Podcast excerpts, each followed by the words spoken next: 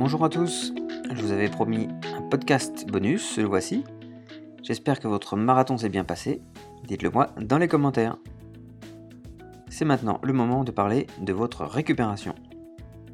Tout d'abord, à très court terme, vous devez avoir bien mal aux jambes. Pas d'inquiétude, demain ce sera pire. En effet, c'est souvent le surlendemain de la course que les sensations de douleur sont les plus importantes. Alors, que faut-il faire pour atténuer ça? Je ne vais pas faire durer le suspense trop longtemps. Eh bien, pas grand-chose. Je dirais même que moins vous en ferez, mieux ce sera. Les trois seules méthodes qui ont fait scientifiquement leurs preuves sont l'hydratation, l'alimentation et le sommeil. Le meilleur conseil à vous donner, c'est donc de continuer à boire et à manger comme si vous étiez encore en pleine préparation. C'est dur, je sais, mais une hydratation abondante, c'est-à-dire 2 litres minimum par jour, et des repas riches en végétaux, fruits, en qualité, mettra à disposition de votre organisme tout ce dont il a besoin pour réparer les dégâts. Alors pourquoi un marathon ça fait si mal? Eh bien parce que les chocs du au bitume sont plus importants que sur la plupart des courses. Et ces courbatures sont en fait des phénomènes inflammatoires. La course a détruit des fibres et des cellules musculaires, mettant en circulation dans le sang des déchets que l'organisme considère comme des corps étrangers. Comme lors d'une entorse ou d'une déchirure, il y a des mécanismes de nettoyage et de réparation qui se mettent en œuvre, il n'est pas souhaitable de les éteindre avec de la glace ou des anti-inflammatoires. Sinon on va ralentir la cicatrisation et la réparation. Alors vous avez déjà entendu parler de techniques ou de méthodes pour récupérer plus vite. Il en existe en effet de nombreuses pour accélérer la récupération. Le problème, c'est qu'aucune n'a pu prouver scientifiquement son efficacité. Pourtant, il suffit d'en faire l'expérience pour penser que certaines apportent des bienfaits indéniables. Alors pour moi, peu importe que ce soit un effet placebo, l'essentiel, c'est de se sentir mieux. Voici donc dans l'ordre ce que je conseille, en commençant par les moins coûteuses et les plus efficaces. Bien sûr, c'est à vous de tester pour voir ce qui sera le plus efficace sur vous. Alors ce que je recommande, ce sont les massages, notamment avec de l'huile d'arnica, alors si c'est pas conseillé le jour J, vous pouvez commencer à vous faire masser à partir du lendemain. Le mieux, c'est de faire appel à un kiné.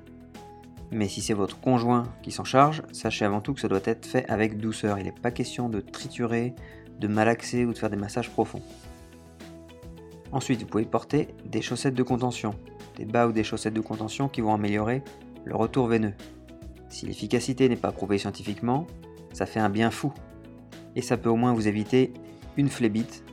Après un marathon, quand on est déshydraté notamment, le risque de phlébite augmente.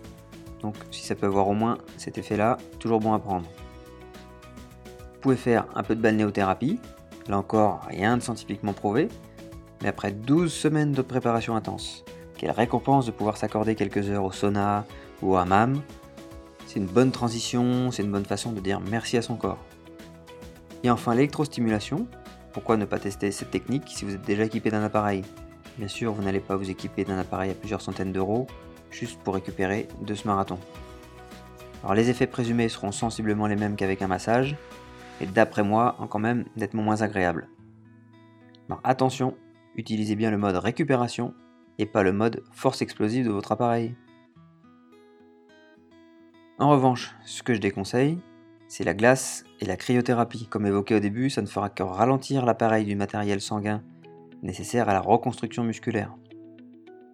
Si vous pouvez supporter la douleur, ne faites rien de tout ça. Au contraire même, la chaleur aura un effet décontracturant plus bénéfique.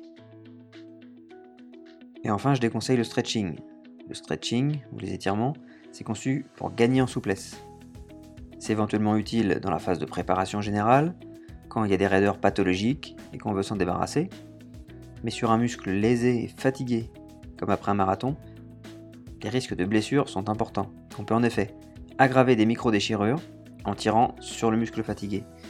Il faut donc s'abstenir d'étirer jusqu'à la disparition totale des douleurs. Alors vous vous posez la question, quand dois-je ou quand vais-je pouvoir recourir? Vous pourrez recourir dès que les douleurs auront bien diminué. Si je ne suis pas un fan inconditionnel de la coupure estivale, je suis par contre favorable à une coupure totale de quelques jours après un marathon. Un peu de piscine ou de vélo ne nuira pas, et quand les douleurs auront quasiment disparu, au bout de 3 à 5 jours, vous pourrez trottiner de nouveau. Allez-y évidemment progressivement, commencez par courir sur la pelouse 20 ou 30 minutes. Le meilleur signal, c'est sans doute d'attendre d'en avoir très envie. Alors, dans une à deux semaines, on pourra dire que vous avez récupéré musculairement. Les sensations pourront même déjà revenir. Quand vous n'aurez plus mal aux jambes, ne croyez pas que vous avez totalement récupéré. Vous avez récupéré musculairement, mais votre organisme reste en difficulté pendant plusieurs semaines sur le plan des réserves en minéraux et en oligo-éléments qu'il n'aura pas encore pu reconstituer totalement, et puis sur le plan des défenses immunitaires. Il est donc important de ne rien programmer dans le mois qui suit. Une règle qui date du siècle dernier indique qu'il faut un jour de repos pour un mile parcouru en compétition. Sur un marathon, ça nous fait environ 26 jours de repos. Alors il ne s'agit pas de 26 jours sans rien faire. C'est ce que j'appelle le repos relatif. On continue à courir, mais il n'y aura pas de compétition de programmée. Il y aura peu de volume d'entraînement, c'est-à-dire pas de sortie longue par exemple, et il y aura peu d'intensité. On peut faire quand même quelques fartleks, mais pas de séances spécifiques ou de grosses séances traumatisantes. On peut toujours trouver des excuses, transgresser ces règles, mais le plus souvent, vous vous ferez rattraper tôt ou tard par la blessure, une infection ou une perte de motivation soi-disant inexpliquée. Alors pour mon traditionnel bonus, je vais vous parler d'une technique utilisée par les kinés et qui fait des miracles pour la récupération. C'est la pressothérapie. On enfile des sortes de bottes qui vont ensuite se gonfler progressivement, par section, des pieds jusqu'à l'aine, provoquant un drainage lymphatique. Alors en plus d'être très agréable, cela fait disparaître les sensations de douleur, de contracture, je vous encourage vraiment à essayer cette technique, c'est le bon moment. Ce 13e et dernier podcast est terminé. J'ai déjà reçu des messages sympas comme ceux d'Olivier et Nicolas. Comme postez vos résultats et donnez-moi un peu de feedback dans les commentaires du blog ou par mail. Ce sera ma récompense à moi. Allez, salut les coureurs je vous souhaite une bonne récupération et à très bientôt pour de nouvelles aventures sur courircommeumpro.fr.